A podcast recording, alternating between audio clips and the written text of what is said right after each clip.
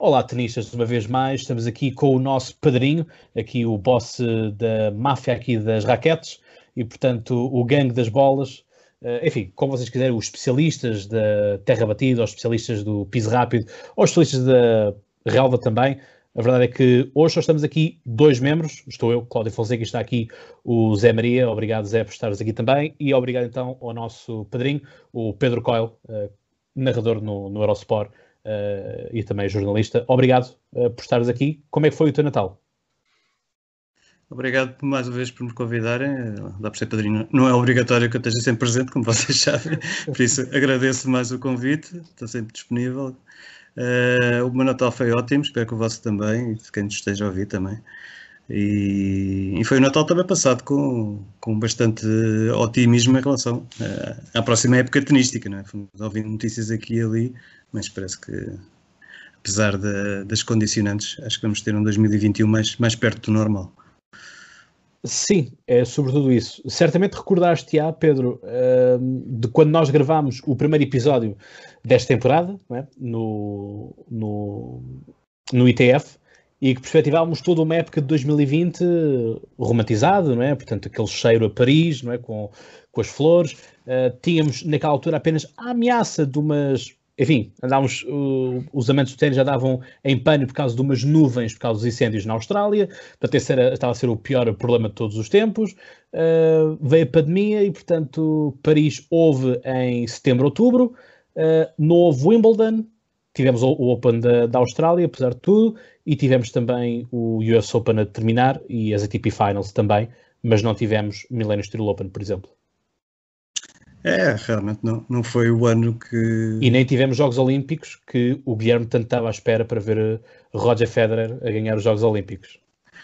É, eu acho que nesse aspecto até foi bom, porque o Federer, como se viu, acabou por estar a época toda de molho ainda está a recuperar eh, e penso que ainda vai demorar mais algum tempo, portanto acho que se há alguém beneficiado com, com este mau ano, se assim se pode dizer, eh, se terá sido o Roger Federer. Mas em termos desportivos, obviamente que ele também gostaria que isto tivesse sido um ano normal, eh, por causa que os adeptos gostam de ténis e gostariam de, ver, gostariam de ter visto mais ténis e, e acima de tudo ter visto ténis no, nos momentos que eram que estavam previstos para, para se ver bom ténis. Uh, vamos ver se isto houve apenas aqui um, um interregno. Obviamente que houve torneios e torneios importantes, mas uh, acho que em relação aos Jogos Olímpicos, vamos esperar mais um ano. Uh, vamos ver como é, que, como é que irão estar. Obviamente foi um ano que não, que não se antevia assim tão, tão difícil, mas realmente há coisas que estão, estão fora do, do nosso controle e realmente esta pandemia tornou-se realmente muito perigosa e foi, foi necessário fechar portas em, em muitos sítios. Uh, mesmo assim, acho que aquilo que os circuitos de ténis uh, fizeram, nomeadamente o ATP e a WTA, acho que foi um trabalho fantástico. Acho que uh, ter, terem conseguido viabilizar muitos torneios acho que foi um, foi um trabalho fantástico. Uh, e depois, claro, também o US Open, Roland Garros, apesar de ter sido um bocado como um, um elefante numa loja, uma loja de porcelanas, que achou que mudar de, íamos mudar de data e os outros viessem atrás, quem quisesse vinha ou não, mas a verdade é que eles têm muito peso e, e acabaram por conseguir organizar mais um torneio do Grande Slam, acho que também foi importante, não idealmente, obviamente, mais uma vez convém repetir, mas acho que é, foi melhor do que nada, como já dissemos aqui já no outro dia. Muito bem. E tivemos aquela expressão da fake bubble, não é? Sim.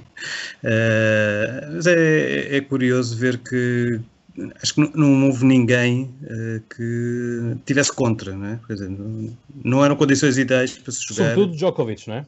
Sim, é, mas todos aceitaram, todos perceberam que era, era o, que, o que era possível. E, e eu não diria que sobretudo o Djokovic, mas o Djokovic é aquele que quando fala realmente tem outro peso também, quando, quando fala, Sim, mas tem importância. Houve muita gente que concordava com ele, atenção. Sim, mas pronto, mas ele foi quem, vamos lá dizer, tomou assim uma postura um tanto negacionista da coisa, por assim dizer, se quisermos pôr uh, deste lado, sem, aqui sem fazer qualquer tipo de juízo de valor, mas acho que foi quem, quem sempre disse vamos fazer isto ponto final. Uh, ele próprio acabou por ficar infectado também com, com, com o coronavírus. Uh, mas aquilo que eu retenho é, são as declarações do, do Djokovic e que queria, queria, queria já a vacina e tudo mais e queria jogar ténis e queria ganhar torneios. Sim, aí acho que também temos que separar um bocadinho. Não é fácil separar. Eu, eu, eu, gosto de separar entre a parte pessoal e a parte desportiva, digamos assim. E realmente ele tem uns pensamentos e uma maneira de pensar bastante, uh, diria, sui generis. Uh, tem, e há que respeitar isso, não é? Uh, mas acho que em termos desportivos ele acabou por, por, por colaborar e, e por, por, fazer também tudo o que estava ao seu alcance para que as coisas acontecessem dentro do mais normal possível. Não é? Acho que não, acabou por não ser, digamos assim, dizendo isto de outra maneira, não, não foi uma força de bloqueio, não é? como se costuma dizer, Sim. utilizando a expressão.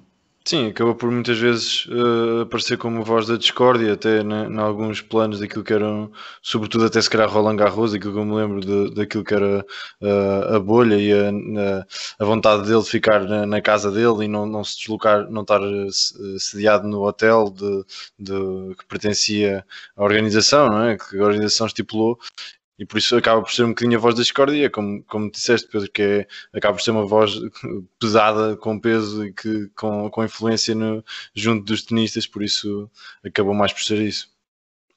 E convém não esquecer que ele também eh, ainda estava como presidente do Conselho de Jogadores, portanto ele, ele tinha que falar realmente também em nome dos jogadores e havia muitos que concordavam com ele, nem todos, obviamente. Uh, e houve outros que também concordaram e se calhar nunca, nunca só ouviu falar, não, não, mas houve muitos jogadores também que, por exemplo, nos Estados Unidos também conseguiram ficar em residências particulares em vez de ir para hotéis. Uh, pronto, mas também, aí também já era quem, não era para todos, era só também para quem podia, que tinha possibilidade claro. de o fazer, porque era uma opção bastante cara. Mas uh, houve muitos que nem, nem sequer se chegou a falar de, dos seus nomes, mas que também uh, fizeram, fizeram ali fim pé e conseguiram uh, levar a sua avante, mas, mas lá está, mas também não, lá está, não foram forças de bloqueio, não, não violaram, que saiba, quaisquer uh, das medidas impostas pela, pela organização. Houve outros jogadores que tiveram mais queixas, nomeadamente o Benoit Perry e toda aquela, aquela pequena comunidade francesa que, que, que andaram, privaram bastante entre eles e depois tiveram ali que que sofreram poucas consequências das medidas e do protocolo um pouco rígido das autoridades norte-americanas. Exato. A expressão é dele, o fake bubble. Ele quem, quem, quem fez assim uh, o, quem apelidou. Uh, bom, vamos começar uh, pelo princípio. Vamos ver o que é que. Vamos fazer assim um bocadinho um périplo uh, por ordem de calendário, se calhar. Open Austrália. Surpresa para alguém? Zé, fala tu. Já, estou, é, já falei muito. Tu, tu, tu, tu, que ganhaste, não é? Ganhaste o YouTube de bolas. Exatamente, exatamente. Acertei no, no vencedor de, de, do Australian Open. É verdade, foi, foi um Australian Open. Já, já é difícil relembrar-nos daquilo que foi no ano cheio de peripécias e de tudo mais. É difícil lembrar-nos que mais um, mais um Australian Open. E pronto, acabou por ganhar Djokovic. Era o jogador que, que chegava na altura como mais favorito. Não, não foi uma enorme surpresa. E se calhar a maior surpresa foi o Dominic Thiem na final e acaba por, por disputá-la e bem e, e acaba por, por obrigar o Djokovic a vencer em 5 sets e depois, mas essa foi, se calhar a maior surpresa foi o Dominic Thiem ter chegado lá. Se permitem, queria só recuar ainda uma semana em relação ao, ao Australian Open e falar da ATP Cup, que foi a primeira edição. Sim, uh, em formato uma prova nova, substituiu um pouco a Opman Cup, substituiu um pouco também ali alguns torneios que se realizavam e que foi um sucesso, acabou por ser um sucesso. Uh, reuniu muitos dos grandes jogadores, muitos deles nunca jogavam Open Cup ou, ou raramente até jogavam torneios oficiais, Uh, claro que este também não era. Este, aliás, este chegou a ponto, este também pontuou para, para, o ranking, mas eh, embora não com a mesma importância de outros torneios. Mas de qualquer maneira conseguiu reunir os melhores jogadores de, de muitas seleções e acabou por ser um enorme espetáculo. E todos eles também gostaram, porque também uh, tiveram a oportunidade de, de jogar entre si, portanto, a um bom nível e jogar várias vezes, que é aquilo que toda a gente quer no início de cada ano, porque há sempre muito pouco tempo antes do Open da Austrália. Uh, e, e de tal maneira teve força, uh, esvaziou um pouco também estreia uns meses antes de, de, do novo formato da Taça Davis, e isso vai ser sempre aqui uma coisa, enquanto as duas competições existirem, vai haver sempre esta comparação. Uh, mas uh, ganhou tanta força que também este ano, em 2021, apesar das condicionantes, vai haver uma edição, uma segunda edição do ATP Cup, embora os baldes um bocadinho mais pequenos por causa da, das, uh, das condicionantes logísticas, mas porque vai ser realizar já em Melbourne. Eh, mas, mas ganham força e os jogadores todos estão ficaram contentes, gostaram e deram todo o seu apoio, principalmente os principais, os melhores jogadores do top. Em relação ao Open, uh, realmente não houve surpresas uh, em termos de vencedores, mas para o time, como se viu, foi muito importante essa, essa primeira final na Austrália, num, num piso rápido porque já, quase que já estava a ser apelidado do, do segundo melhor jogador terra batida, logo a seguir ao, ao Nadal, uh, mas revelou-se um jogador muito mais completo, como, como já, já, já, se tinha visto noutros torneios mais pequenos, mas no, num torneio de Grand Slam é sempre a prova dos nove, e acabou por eh, ser um pouco um, um, um bom augúrio para o que iria acontecer depois, já mais para o final do ano, nos Estados Unidos. Muito bem, acho que sim, foi, foi uma surpresa termos visto o, o Dominic Team. Acho que este foi um ano de team. Acho que podemos, uh, genericamente, já estamos a avançar aqui, obviamente, no, no, calendário, mas acho que, de forma geral, poderíamos concordar que Dominic Team foi quem, quem se destacou mais, ou quem este ano mais, mais pescou o olho, uh, porque vence um torneio, consegue chegar à final também do, do primeiro Grand Slam da, da temporada e daquela que é a nova geração, finalmente foi aquele que se conseguiu afirmar Uh, se calhar foi aquele que esteve sempre um bocadinho de furos acima uh, e já, já vínhamos uh, com esta ideia de que possivelmente será ele, será ele, será ele, até porque pronto, as próprias finais perdidas em Roland Garros ah, falam por si, né? portanto já, já havia esse, esse barómetro, esse indicador, e assim o é. Depois de Open da Austrália, somos então confrontados com o coronavírus e... Podes, Desculpa posso só dar uma palavrinha também em relação às senhoras? Estamos sempre a falar dos homens, mas. Eh, sim, sim, força. o Austrália é um torneio também importante para, no, no ténis feminino e a vitória da Sofia Kenin foi realmente também uh, uma boa notícia. Uh, confirmou o, facto de haver uh, muitas, muito equilíbrio no circuito feminino, portanto, são cada vez mais difícil prever quem é que quem vai ganhar um torneio de Grand Slam no setor feminino hoje em dia. E, e, foi bom ver mais uma jogadora jovem a aparecer e, e a mostrar que sabe ganhar torneios de Grande Slam. Uh, uma jogadora que poucos davam, poucos colocavam no, no, no, lote de favoritas, mesmo que fosse no lote de favoritas alargado, acho que nunca, nunca, não me lembro de ver o nome da Sofia Canyon entre as, as candidatas.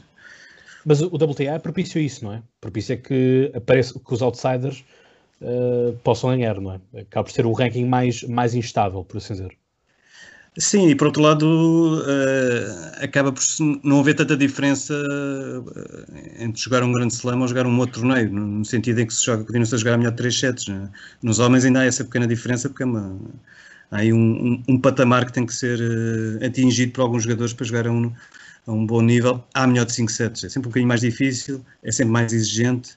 E beneficia os favoritos, não é? É mais difícil para, para um outsider vencer os 3 sets que necessita para passar a próxima ronda. É, e, e, e, mesmo que consiga ganhar, depois ganhar mais outra e mais outra e mais claro. outra. Porque os mais experientes são sempre. acabam por sempre ter um maior favoritismo nesse aspecto. Uh, aliás, viu-se que o time nesse aspecto já tinha passado esse patamar, já tinha chegado a finais, já estava preparado física e mentalmente para, para jogar durante tanto tempo a um bom nível, à melhor de 5 sets. Uh, e acho que isso foi também que permitiu chegar à, à, à final e chegar tão longe. Uhum. Estava então a dizer que somos então confrontados com a pandemia, somos uh, obrigados a recolher. Vemos também, quase em formato dominó, os torneios a serem cancelados, outros a serem adiados. Um, eh, e enfim, o nosso próprio podcast também ficou assim um bocado refém, um bocado sem conteúdo do que é que sabia fazer, porque lá está, não tínhamos atualidade para comentar, uh, não tínhamos uh, praticamente nada para fazer. O Eurosport Uh, ia passando finais uh, de, anos, de anos anteriores e, portanto, uh, ainda procurar animar assim um bocadinho a malta com, com imagens do passado, mas ainda assim nós, aqui no podcast Troca de Bolas, procuramos não parar conteúdo e, portanto, também fomos ao baú das memórias e fomos fazendo aqui uma série de, de episódios, como o jogador perfeito, como a geração dos anos 70, por exemplo. Portanto, fizemos assim também um bocado um roteiro histórico por aquilo que foi modalidade, não é? Portanto, também na expectativa que uh, começássemos a ter algo mais. Mais próximo do verão foi quando começámos a ter o regresso de algumas competições e começámos a ter uh, os Masters 1000, portanto, como foi uma coisa que começou-se a centralizar mais uh, nos Estados Unidos da América e, portanto, ficámos por lá exceção feita ao, ao Roland Garros, que voltámos para a Europa, mas de resto ficámos para sempre no, no, nos Estados Unidos da América. Sim, acabou por ser uh, um pouco também uh, a vontade de, de, de, dos organizadores tentar não dispersar muito em termos uh, geográficos logística. e em termos de logística e o facto do Open dos Estados Unidos ter feito também uma enorme força e ter tido a autorização para ser para ser realizado, acabou por permitir que se ali em Nova Iorque se criasse uma tal bubble, a tal bolha, e isso também permitiu que, que ainda se fizesse um torneio Masters 1000, que era o de Cincinnati, mas que mudou-se para ali. Uh, mas foi, foi, foi o regresso possível, uh, claro que houve, a WTA teve ainda algum outro torneio ainda nos Estados Unidos também, mas uh, nas semanas antes, mas foi, foi, nós dizemos Estados Unidos, mas os Estados Unidos também é um país enorme, portanto há ali também um, zonas que são mais, estavam mais vulneráveis ou não. As, as autoridades, nunca percebi muito bem também, eh, mas as autoridades sanitárias de cada estado também tinham assim alguma, alguma autonomia. Uh, acaba, acaba por ser um bocado estranho que Nova Iorque continua a ser uma das cidades mais afetadas pela, pelo vírus, acabou por ser uh, ali o, o, centro nevrálgico do regresso do ténis, primeiro com o Masters 1000, depois com, com o Open. Mas, uh, acima de tudo, uh, também houve bastante tempo a preparar isso, é preciso que se diga, desde, desde, não diria logo desde março, mas desde abril, maio, que se começou logo a falar como é que como é que iria, como é que o circuito iria regressar e como, e conseguir preparar-se ali realmente as condições para que isso acontecesse tudo em, em, segurança, que foi o que acabou por acontecer, houve ali um caso ou outro pontual, mas dizer, tendo em conta a quantidade de jogadores e de, outros, e de dezenas e dezenas de pessoas que participaram numa organização daquele tamanho, acho que foi, foi notável. Foi, acho que foi uma, uma, boa organização e foi, e foi muito bom para os adeptos do ténis. Temos a possibilidade de ver ali mais um grande torneio, quase todo, quase todos, não, todos acompanhamos pela televisão. É pena ver um, aqueles cortes vazios nas bancadas, principalmente aquele Arthur Ashe Stadium, imponente Arthur Ashe Stadium vazio. Mas também acabou por ser um teste interessante aos jogadores, porque, como aliás já se falou bastante isso nas semanas anteriores, havia sempre essa questão de saber que os jogadores que não se adaptar a essas circunstâncias, nem sempre é fácil. Eh, se habituar a jogar eh, para alguns, obviamente. Claro que os jogadores fora do top 100 estão habituados a jogar com, em cortes com muito pouco público. Mas para os outros que já estão habituados a grandes palcos e com muita gente, e, e muitos deles conseguem, já sabem alimentar-se da energia do público, eh, às vezes até energia favorável, outras vezes energia desfavorável, como podemos lembrar do caso do Daniel Medvedev no, no, no ano Sim. anterior, uh, mas este ano foi sem público para todos e foi um pouco diferente, mas foi um teste também para eles saber como é que se iriam adaptar. Sim, foi um teste a todos os níveis. Uh, por acaso falas nisso do, do Medvedev beber muito da energia que, que, recebe do público e se calhar não é, não é de estranhar ou, ou, ou, é, essa situação levou a que ele nem tivesse um grande ano, acaba por ter um grande final de ano, mas um, um, um ano de 2020 um bocadinho atípico também para ele perante aquilo que, que, que eram as, as, as, as, exibições que ele apresentou em 2019 e o nível que apresentou em 2019, sobretudo no final. Uh, realmente chega aqui a 2020 e se calhar também é um dos meus destaques negativos uh, a primeira fase da época dele, de, de, Daniel Medvedev e poderá ter a ver com, com essa necessidade de público e necessidade de galvanização de, do próprio jogador russo. Sim, uh, recordo também que houve outro jogador parecido, com, com, uma, com uma trajetória parecida, com, tanto em 2019 como em 2020, que foi Matteo Berrettini. Uh, também, é, mas a, a, verdade é que é difícil é, é manter, manterem-se lá em cima. Qualquer deles fez um bom final de ano em 2019, mas depois manter as expectativas é, é difícil e, e, eles eh, acabaram por acusar um pouco isso. Mesmo assim, acho que o Medvedev não diria que fosse que tivesse tido uma época negativa. O que é facto é que fixou-se no top 10 e Claro, e ganhou as ATP Finals e, e o Masters 1000 de Paris, no, no, no, sentido de que teve uma época muito apagada até chegar este, este último mês, digamos assim, de 2020.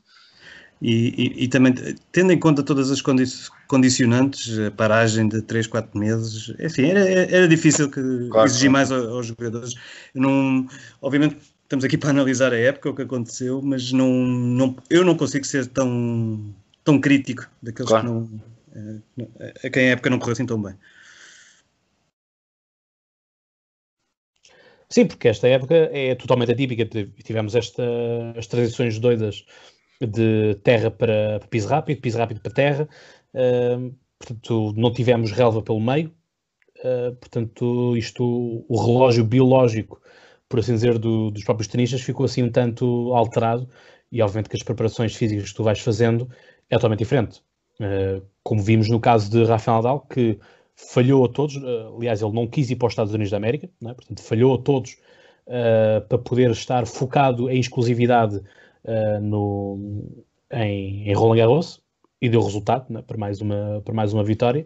Um, e portanto também tivemos esta, este jogo tático de calendário por parte do, dos tenistas, enfim, uns quiseram ir a todos, como é o caso de, de Djokovic, outros que foram mais ponderados, por assim dizer. Não, não estou aqui, obviamente, a julgar, nem a dizer que acho bem ou acho mal. É simplesmente constatar os factos e ler também o que eles próprios disseram. E acho que foi um ano muito rico a nível de declarações. No de, o, o, o, corte, o corte central passou a ser os tabloides, não é? ou, ou, ou os jornais que, que iam publicando. Sim.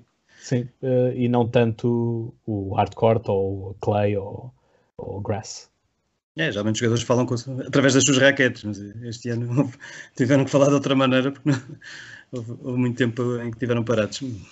Mas, uh, mas acho que sim, acho que, acho que concordo contigo. Uh, realmente não, não houve mais possibilidades para, para que se exprimissem. Uma época como a que foi é, é sempre difícil para qualquer jogador, porque às vezes mesmo um jogador Imaginemos que, que ia ao Wimbledon, corria-lhe mal, mas ele depois, se calhar, num torneio ou outro, 250, 500, de recuperar a confiança. Este ano não, não houve tempo para, para haver tantos e baixos, porque houve muito pouco tempo de competição, poucas semanas, uh, e houve ali muito pouco tempo para os jogadores se adaptarem e saírem de, de situações ou de fases um bocadinho a menos boas para, para, para um patamar acima. Eh, não houve muito tempo para isso, uns conseguiram, outros não, mas uh, lá está, também é, há muito equilíbrio também no, no ténis e, e, e, não, houve, não houve muitas condições para que isso acontecesse. Falaste há pouco do Djokovic, o Djokovic realmente, o para os Estados Unidos correu-lhe mal, teve aquela situação em que, em que foi desqualificado. Uh, por um lado, uh, até achei na altura que ia ter mais tempo para depois jogar em terra, preparar-se para a terra batida de Paris, mas uh, as condições em que ele abandona Nova York também não são as ideais para preparar-se mentalmente para mais um torneio de Grande Slam com aquela exigência. Uh, ao contrário, Nadal preferiu apostar tudo em terra batida e né, não me surpreende, acho que todos os anos vai fazer isso, cada vez está mais velho, cada vez vai uh, se proteger mais Uh, um pouco, acontece um pouco também com o Federer em relação ao Wimbledon. Ele quer é chegar ao Wimbledon nas suas melhores condições, porque ele sabe que é aí que tem mais e pode-se ganhar uh, torneios de Grande Slam, ou mais um, pelo menos, no torneio de Grande Slam. Portanto, não, não me surpreendeu. Houve realmente pouco tempo uh, entre essas, esse tipo de pisos, a mudança de pisos. foi pena é ver dois torneios de Grande Slam tão próximos uns dos outros, em, em condições tão diferentes. Foi um ano totalmente atípico, não é? Portanto, isto, enfim, foi o que nós conseguimos fazer, foi aquilo que, que foi possível de, também de, de, vermos e acho que é, é, esperar no próximo ano, sendo que já temos informações de que Indian Wells vai ser cancelado. Vai ser, vai ser realojado, eu estive, estive a ler melhor e é. vai, vai ser realocado pelo menos, ou melhor, não, não é apresentado na, no calendário, eu tenho aqui o calendário ao lado, não é apresentado no calendário até Terra Batida, ou seja, tem o, o calendário até Miami Open e Indian Wells não, não consta do calendário, mas fala-se da possibilidade de ser realocado mais pelo fim do ano. Sim, está tá cancelado para aquela data. Exatamente, exatamente. Uh, Miami, pelos vistos, parece que ainda há hipótese de se realizar, vamos ver. De qualquer maneira. As datas, as datas, apresentadas hoje pelo, pelo ATP eu tenho aqui são de 22 de março a 4 de abril o Miami Open, por isso à partida. Sim. Eu digo isto não, não é pelo ATP, lá está. É, temos que ver como é que a pandemia que claro, claro. evolui e, e, quais são as medidas, quais vão ser as medidas das autoridades norte-americanas. Não esquecemos que vai haver uma, uma mudança da administração norte-americana. É possível que uh, também haja outras eh, diretrizes, não é? Venha, vindas lá de cima da Casa Branca e, portanto, não sei, uh, isto é, é, meramente especulação, mas quem claro. sabe não vai haver medidas ainda mais, medidas mais drásticas uh, e isso pode, pode influ influenciar uh, toda a realização desses torneios, especialmente no, nos Estados Unidos, continua a ser um, um continente bastante afetado. Mas acho que temos pelo menos um bom, um bom início de ano, pelo menos dentro daquilo que é possível. Vamos ter um Open na Austrália, vai ser em fevereiro. Acho que ninguém vai dar muita, muita importância ao facto de realizar três semanas mais tarde. Uh, poderia haver o risco de, já haver alguma chuva ou não, mas é aquele complexo australiano tem três quartos cobertos, aliás, três estádios cobertos, digamos assim, porque tem, tem umas excelentes condições. Portanto, acho que não. Estamos salvaguardados para o, para o início da época. Agora é, é, esperar para ver como é, que, como é que isto tudo vai evoluir. Sim, a nível da pandemia, pronto, estamos a receber também informações de que já existem mais duas novas strips, é? portanto, uma com mutação no próprio Reino Unido e outra que também foi detectada no Reino Unido, mas com mutações uh, na África do Sul e que supostamente ainda é pior, ainda é mais gravosa do que essa mutação ocorrida no, no Reino Unido. E isto sendo aqui no Reino Unido, uh, acaba por ter um outro papel ou uma outra força, porque para já o Reino Unido, obviamente, que é um sítio, é uma placa giratória de pessoas uh, diariamente, milhares, milhões, milhões de pessoas passam todos os dias pelo, pelo Reino Unido neste contexto já não serão tantos, como é óbvio, como é óbvio, mas é também no Reino Unido que temos Wimbledon, um dos grandes Slam, uh, que simplesmente não foi realizado o, ano passado, vamos ver se eles vão fazer este ano. Um, e pronto, isto muda tudo, uh, porque uma coisa é ser, acontecer na África do Sul e não ter grande, grande impacto, uh, no sentido de não haver lá nenhum grande torneio ou não haver lá um grande tenista, excetuando aqui o Kevin Anderson. Um, enfim, acaba por mudar um pouco aqui as coisas e vamos ver como é que tudo isto também se vai adaptando e como é que todos nós vamos reagindo a esta pandemia. Existe agora a vacina, vamos ver se, se a vacina é efetivamente eficaz, nos aí de esperar que, que, seja desta que, que, funcione e que também esta vacina funcione com estas duas novas tripes, que também já está a ser alguns pontos de interrogação que as farmacêuticas já vieram dizer que não haverá à partida problema nenhum. Não sei, tenho que sempre receio. Essa, essa para mim será a grande, a grande questão. É, é, porque uma mutação é uma mutação, não é? Portanto, há alterações e, portanto, já não, já não é a mesma coisa, já não é a mesma massa que nós estamos aqui a trabalhar. Portanto, vamos ter que guardar, esperar para ver o que é que, o que, é que se vai fazer, o que é que não se vai fazer quanto a isto. Um, Pedro, perguntava-te em relação ao nosso querido Millennium Steel Open. Ora bem, as últimas notícias que eu posso uh, transmitir, uh, que já foram até acho que tornadas públicas pelo diretor do torneio João Zilhão, é que vai haver sempre torneio. O torneio está garantido, vai ser realizado. Agora, eh, ainda não se sabe bem é, quais são os moldes em que irá ser uh, organizado, principalmente em termos de, do público, da afluência do público. Não, não se sabe mesmo se é possível termos público e se, se for possível também se podemos ter uh, as bancadas cheias ou se, se irão estar uh, limitadas a um, a um, certo número máximo de espectadores uh, por dia. Uh, mas mesmo no caso extremo de não haver público, haverá sempre o torneio e será, poderá ser acompanhado pela televisão. É, é, é, uma boa notícia, tendo em conta o que se passou este, este ano, em que não houve, mas claro que, mais uma vez, não é situação, as condições ideais, mas será pelo menos o regresso do, do bom ténis ao nosso país. Hum. Já se começaram algumas políticas de negociação com os tenistas? Nada? Eh, como é que isso está? Não, a ver. Isto, também, isto também é tudo uma incógnita para toda a gente, não é? Mesmo para os próprios patrocinadores que dizem, ok, vou dar dinheiro, mas uh, o que é que eu vou ter realmente em retorno, não é? Porque isto é totalmente diferente de teres campanhas de ativação de marcas no local e outra coisa é teres uma campanha de ativação de marcas pela televisão, porque apesar de tu conseguires ler lá uh, Milênio Estrela Open e leres Morganheira, por exemplo, ou Hotel Miragem e algumas pancartas que lá estão. Pronto, só para dar assim alguns exemplos de ou Mel, a Peugeot, que são aqueles que, que se veem mais, até que ponto é que as marcas acham que isso vai ter impacto para elas, não é? Portanto, também corre para toda a gente, para vocês que estão a organizar, eh, para os tenistas que não sabem se vão ou se não vão, eh, e depois, obviamente, para quem também patrocina tudo isto. Porque no meio disto tudo, estamos a falar de um desporto, mas estamos a falar de um desporto que é um negócio. Sim, e, este tipo de eventos sem patrocinadores também é impossível. Portanto, Uh, Está-se a trabalhar em vários cenários uh, e dentro desses cenários, obviamente, que uh, estamos a ver o que é que é possível ou não fazer. tu falaste bem de, de, de, algumas marcas, de, algumas, de alguns patrocinadores que só lhes interessa estar lá se houver público, por exemplo, porque uhum. precisam mesmo daquele contacto.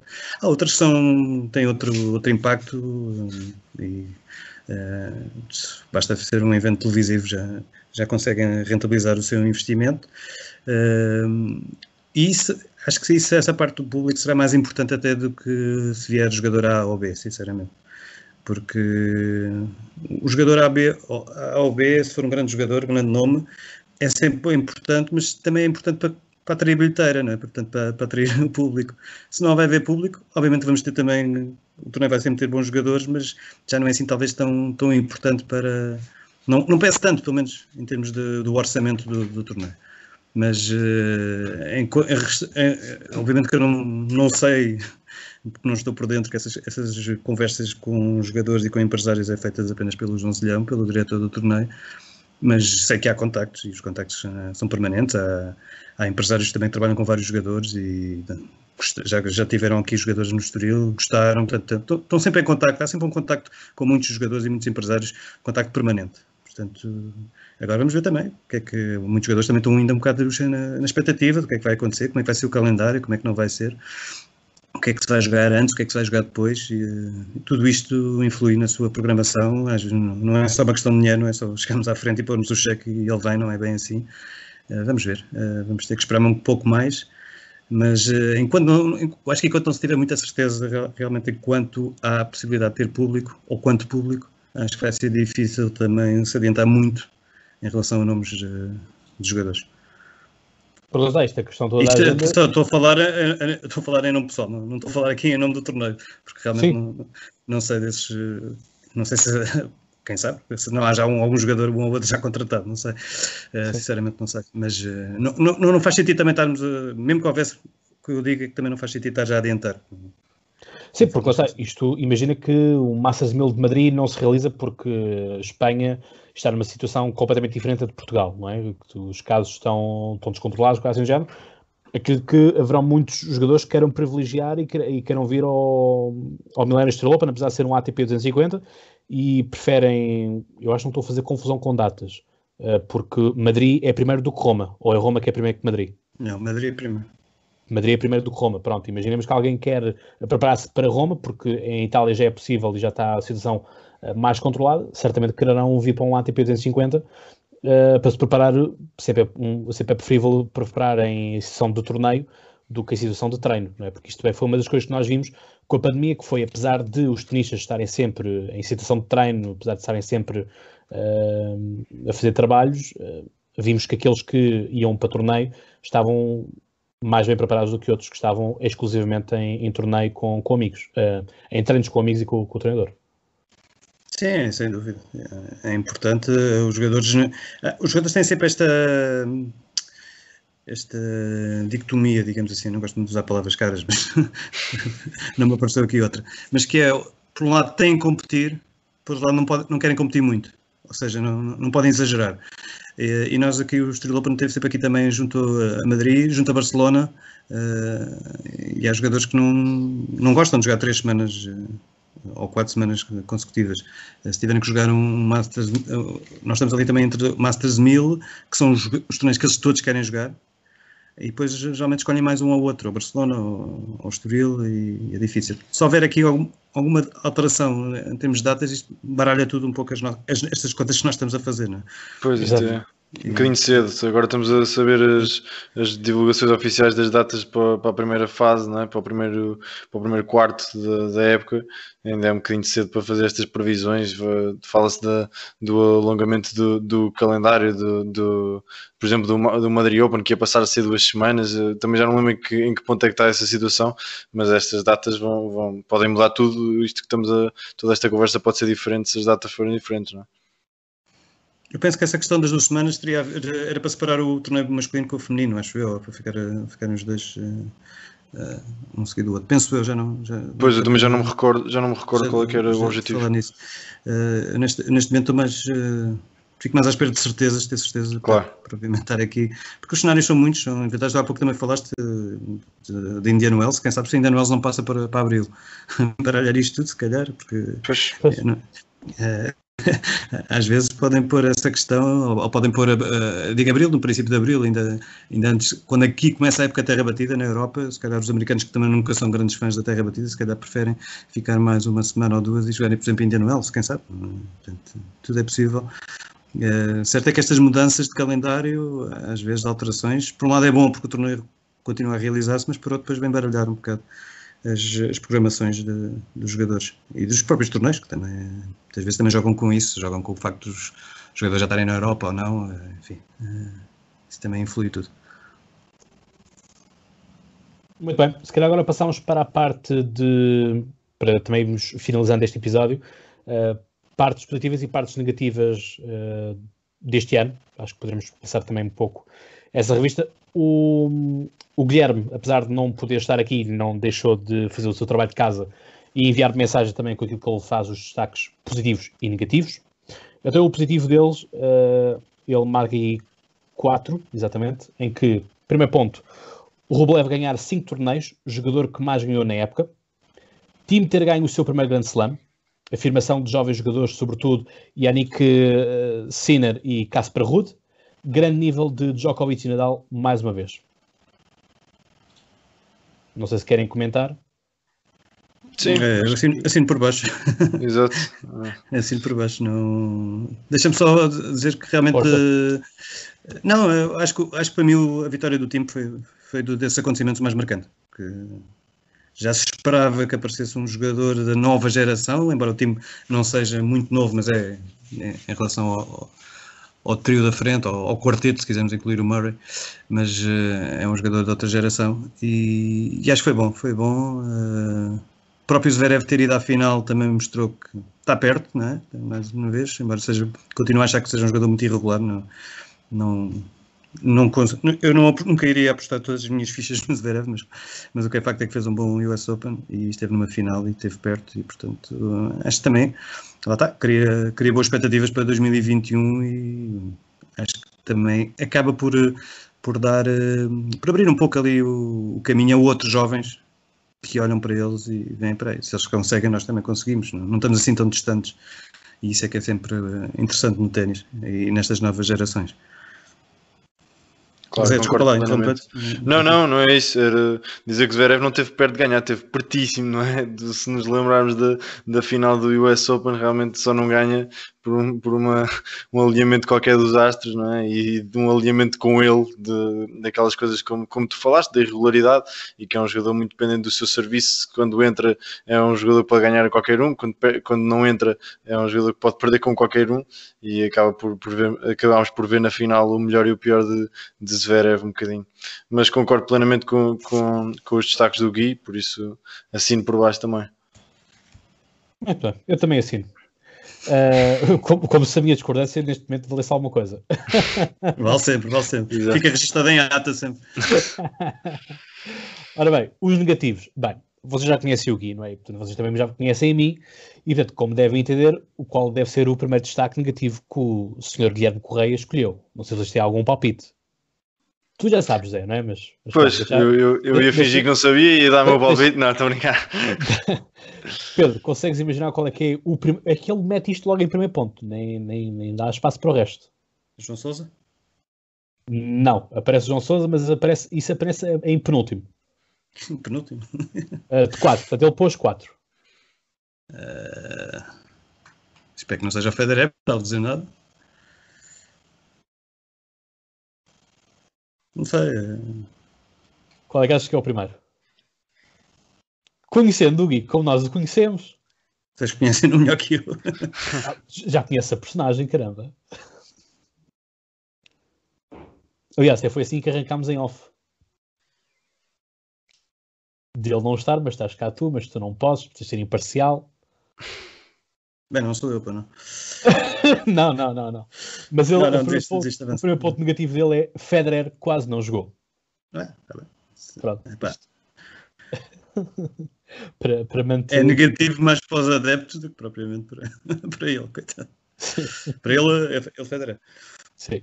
Uh, depois o segundo ponto é um ponto importante, porque também acaba por ser de, se nós falamos de Federer, falamos de Nadal uh, como, como das pessoas maiores. Acho que também temos de falar destes dois irmãos, portanto, o, o, abandono dos irmãos Bryan, melhor dupla de pares da história. Portanto, acho que concordaremos todos nessa parte. Acho que é, que é uma dupla que vai, ainda, ainda, vai ter que aparecer outra dupla uh, para, para superar esta que, que vai ficar durante muito tempo na, na memória. Uh, mau ano para. Deixa-me deixa só dizer Sim. que vai ser mesmo muito difícil, porque hoje em dia já não há. A maior parte dos melhores jogadores de pares, e, e são muitos, muito bons jogadores de pares, variam muito também de parceiros, andam sempre a trocar muito uns com os outros. Isso vai ser muito difícil haver uma dupla assim. Uh, obviamente que o facto de serem irmãos gêmeos ajudou a que eles também se mantivessem juntos durante muito tempo, mas não, não, não há muitas outras duplas assim a jogar durante tantos anos. Mesmo, mesmo olhando mais para trás, podemos ver os Woodies, uh, and roll com o Peter Fleming, mas uh, acho que esse tempo já acabou também um bocadinho, esse tempo de, dessas equipas de, Fixas. manterem durante tanto tempo. É. Sim. Claro, aquilo ocorreu tudo, não é? Irmãos gêmeos a, jogar, a gostar de jogar ténis e um esquerdinho no outro destro, aquilo foi o alinhamento perfeito para fazer aqui uma grande dupla de pares e que vai ficar para a história. O, o Gui destacou isso como, como ponto negativo, eu, eu destaco como consequência natural, não é? Não, não diria, tenho dificuldade em dizer que é um ponto negativo, é claro que é mau para o ténis eh, o abandono destes jogadores, mas, mas pronto, é, é consequência de é consequência da idade e de, de, de uma grande carreira que tiveram. Sim. Claramente isso, claramente isso. Uh, o terceiro ponto é mau ano para João Sousa. De facto, foi uma lástima. Eu acho que honestamente acho que tem que ser esta palavra, foi uma lástima. Porque eu acho que perdeu todos na primeira ronda. Pelo menos aquilo que eu me recordo, não me lembro dele passar para a segunda rondas. Sim, só, ganhou em, em qualifying, acho que um ou dois em qualifying. E, e, na Taça Davis também. Uh, e depois também o facto, convém assinalar, não é uma crítica, é uma opção dele, mas, mas muitos jogadores às vezes fazem isso, vão jogar challengers, às vezes para ganhar um pouco de confiança. E ele não, e ele não, não quis fazer isso, ainda para mais houve três challengers em Portugal, não o quis fazer, podia ter eh, feito para tentar eh, ganhar ali alguns pontos de confiança, mas também há que dizer em abono do João que também não foi fácil em termos físicos, teve duas lesões, Uh, o primeiro lesão no pé que já vinha atrás, depois também ali no cotovelo. Enfim, uh, realmente foi um, foi um mau ano para ele, uh, sem dúvida. ele próprio já reconheceu isso. os factos falam por si. e pronto, e foi realmente um ponto negativo para ele e também para o nosso ténis, porque para o bem e para o mal, ele é o nosso representante número um. Né? Sim, sim. por outro lado, tocaste nesse ponto aí do, dos challenges e acho que é importante, foi vermos muitos tenistas a querem jogar challenge. Sim, é, precisavam de competir. Acima de tudo, precisavam de competir. Foi, foi um fenómeno engraçado. E, e, o nível é muito bom. Uh, para quem também precisa de, de jogar, acho que não, não é rebaixar-se muito. O nível está, está fortíssimo nos challenges. Qualquer dos jogadores que joga num challenger, num quadro principal, uh, pode perfeitamente, passado uns meses, estar no top 100 e estar já a jogar torneios ATP, que, é, que é isso que todos querem. Uh, tal como ao contrário, porque às vezes os jogadores como, também descem Uh, aliás, não sei se vamos falar nisso, mas para mim um uma das pontos de interrogação para o ano vai ver se João Sousa se mantém no top 100 ou não, porque é sempre realmente muito difícil para o João manter-se no top 100, porque logo, tem que fazer logo resultados logo nestes primeiros dois meses. Uh, caso contrário, cai e depois não, não, não lhe resta outra alternativa, são os gajos challenges mesmo. Exato. É, depois é, é um bocado isso também. É, tem, aqui acho que também mexe um bocado com o orgulho das pessoas, que é, chega-se a um patamar e às vezes parece mal andarmos um bocadinho para trás, não é? Apesar de lá estar, às vezes as dificuldades não são assim tão más quanto isso e, não, e as coisas não se tornam fáceis uh, e portanto há, há, aqueles, isto é uma frase histórica, não é? mas é dar um, dar um passo atrás para dar dois passos para a frente, não é? Portanto acaba por ser muito essa, essa dinâmica que, que deve existir e eu acho que foi uma dinâmica que, por exemplo, o Gastão Elias adotou e acho que o Gastão Elias, uh, pelo menos ele pessoalmente nas redes sociais, e nós já o tivemos aqui no podcast, Uh, durante, durante a quarentena, durante o isolamento, tivemos a oportunidade de estar, estar em vida chamada com, com o Gastão Elias e gravar episódio com ele. Uh, parece que vai voltar esta época, pelo menos numa forma mais recuperada, melhor, uh, e acho que é bom, porque é sempre bom termos mais ativos portugueses, portanto, né, quanto, mais, quanto mais estivermos a pegar a nossa bandeira e a levá-la pelo mundo fora, tanto melhor, mais oportunidades há para, para, para Portugal ser falado lá fora também. Portanto, queria também deixar esta, esta ressalva e este apreço para o Gastão, porque lá está, uh, também faz parte agora aqui da família do podcast. Sim, às vezes, eh, em teoria, concordo contigo, mas por causa do caso do João, não tenho bem a certeza que este ano ele não tenha jogado Challengers por uma questão de orgulho, porque lá está, teve os problemas físicos e ele muitas vezes... falar de uma forma, uma forma Exato, exato, por isso é que eu estou a dizer, em teoria concordo contigo. Não, não sei se se aplica ao João, uh, acho que os problemas físicos para ele também foram uma prioridade, ele quis sempre resolver, portanto também aproveitou os tempos em que não estava a competir para tentar recuperar o mais cedo possível.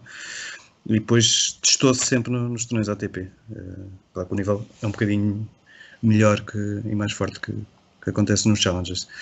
Uh, vamos ver, realmente o Gastão, eu também tive que ir com ele quando foi aqui o Challengers de Lisboa, falei bastante com, com ele durante a semana e, acima de tudo, gostei imenso da sua atitude e da sua vontade de jogar, de voltar a jogar ao, ao mais alto nível. Eu próprio lhe disse que estava com um bocado de medo de que ele tivesse perdido a motivação, causa dos problemas físicos também, da queda no ranking. E, mas ele disse que não, não está-se está, a sentir tão bem fisicamente que, que a vontade de jogar é, é enorme. E jogar ao, ao, mais alto nível, vamos ver, é, era muito bom. Ainda bem, ele, ele, deixou, ele acabou até por deixar algumas boas indicações. Lembro, por exemplo, no, no Challenger de Lisboa, ele acaba por perder contra o Pedro Souza, mas a, a jogar um altíssimo nível. Eu não, não me recordava de, de um Gastão Elias tão bom, tão, a jogar a, a, tão bom nível. Né? Há muito tempo que não, que não o víamos, e por isso eu acho que deixa boas indicações para 2021. E se a motivação está lá, eu acho que é, é meio caminho andado para, para vermos mais bons resultados de Gastão Elias.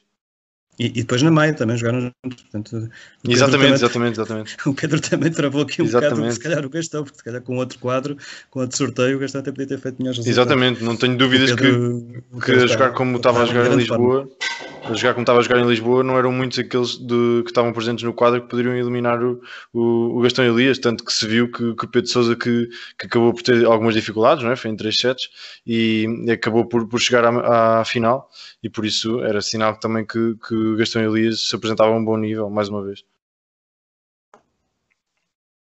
E falando, falando de Pedro Souza, já agora deixa-me deixa dizer, acabou por ter, ter um ano, quer dizer, um início de ano estupendo, não é? Com aquela chegada à final de, de, de da Argentina, se não estou em erro, corrijo-me se estiver enganado, Sim, mas exatamente, e, e agora acaba por, por vencer um Challenger na, na sua quarta final de, de, do ano, acaba por vencer aqui o Challenger da Maia, e por isso também aqui a mostrar que está a um bom nível, que tem sido fustigado por lesões. Vamos ver se, se 2021 também vai ser um bom ano para ele.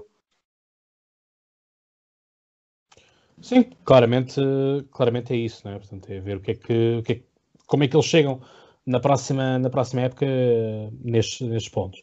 E para finalizar aqui do Guilherme, o último ponto negativo é a suspensão de muitos jornais, especialmente uh, o Steel Open, o Steel Open. E acho que todos nós concordaremos, aliás, foi isto que nós abrimos este, este debate, foi, foi mesmo com esse ponto, a suspensão, a supressão ou o adiamento de, de muitos torneios. Sim, vamos ver se alguns deles não ficaram mesmo pelo caminho, porque nem todos tiveram, ou não todos, nem todos têm, principalmente torneios ATP 250, eh, têm a capacidade de se aguentarem um ano sem, ser, sem se realizarem portanto, e voltarem para o ano. Uh, vamos ver, uh, acho que ainda só para o ano, ou talvez até 2022, é que vamos ver as consequências desta, desta pandemia a nível de organizações de torneios.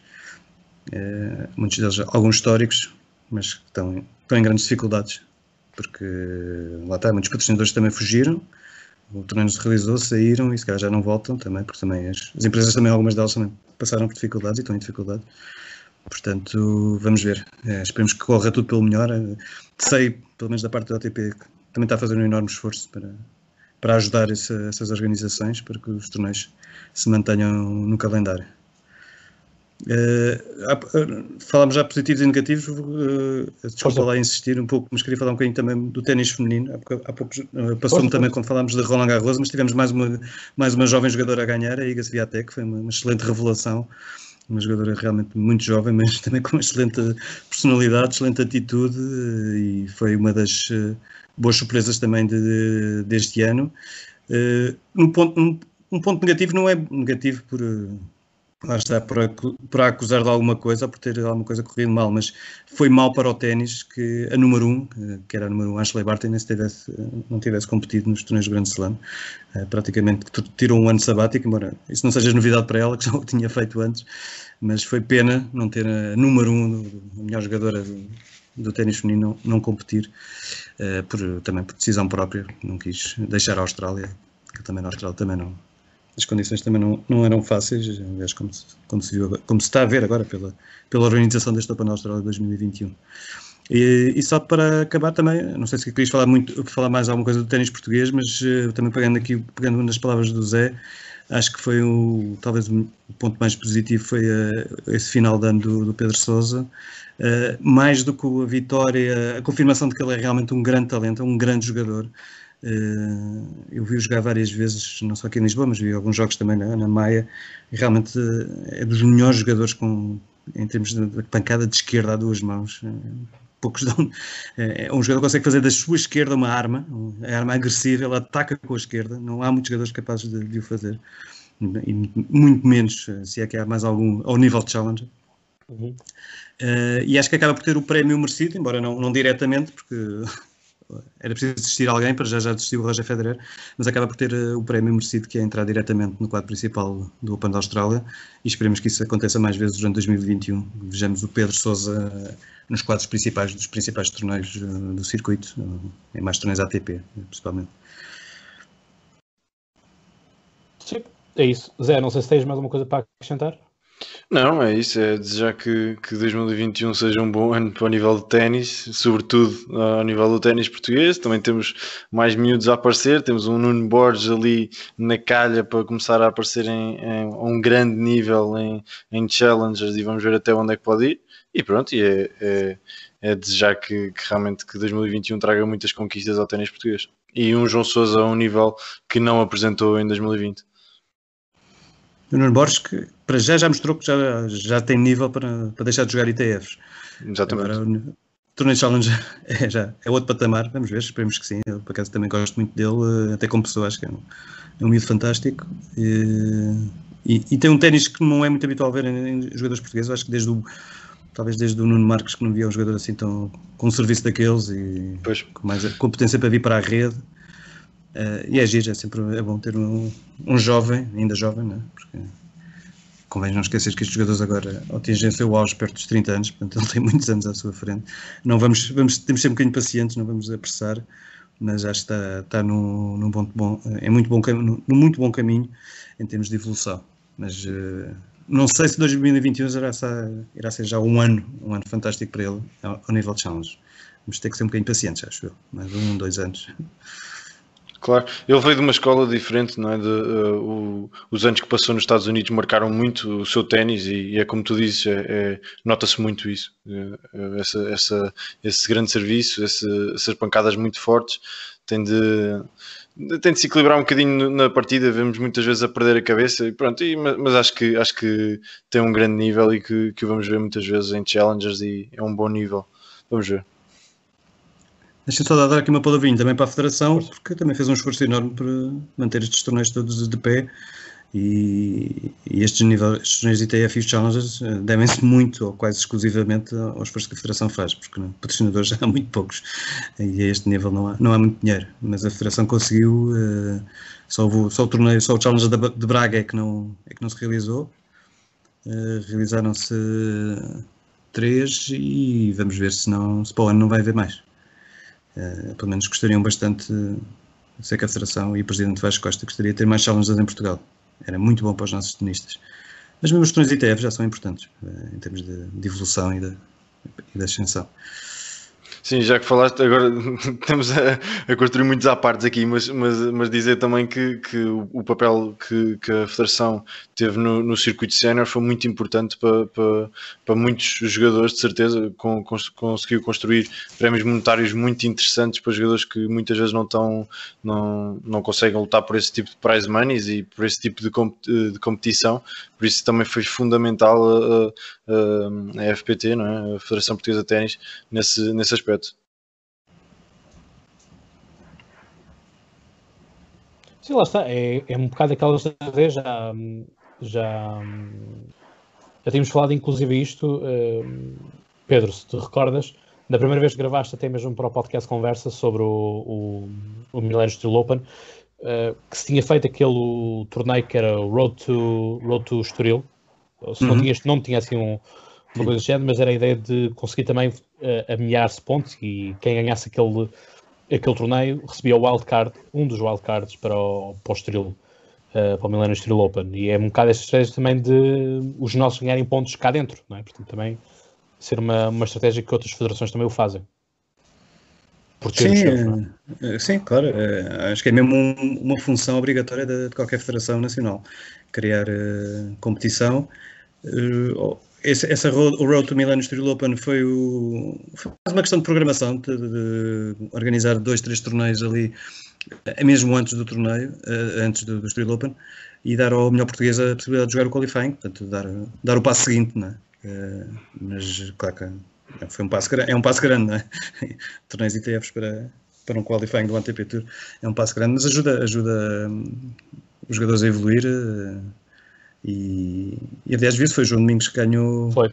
esse wildcard e esteve muito bem. E, é, é pena que ele também tivesse este ano alguns problemas físicos, mas, uh, mas é um jogador que também já. Esse já se cimentou ao nível de Challenger. É um jogador de Challengers nitidamente. Uh, vamos ver se consegue dar o passo seguinte e entrar no top 100 para, para subir de divisão, digamos assim. Mas, uh, mas estes torneios ajudam todo. é pena não ver tanta cobertura destes torneios pequenos. É, obviamente, muitos jogadores estão lá, ninguém os conhece. Começa só a ouvir falar pela primeira vez nesses torneios ITF. E às vezes perde-se depois um pouco esse, esse início de carreira, não é? Começamos a olhar para os jogadores já quando eles fazem resultados e parece que, que acham que é tudo natural, mas não. Houve muitos que também não conseguiram, também tentaram e não conseguiram. Mas tem que passar por aí, tem que se passar sempre por estes torneios pequenos e quantos mais a federação fizer, mais oportunidades os jogadores têm. O Zé há pouco estava a falar do dinheiro, mas eu, eu, estes torneios realmente Claro que todo o dinheiro ajuda, especialmente a, uma carreira de tenista onde não há clubes por trás a pagar ordenados. Uh, todo o dinheiro ajuda, mas uh, estes torneios são feitos para se ganhar competição, para se ganhar ritmo, para ganhar experiência e para, para os jogadores evoluírem tenisticamente, mais do que tudo.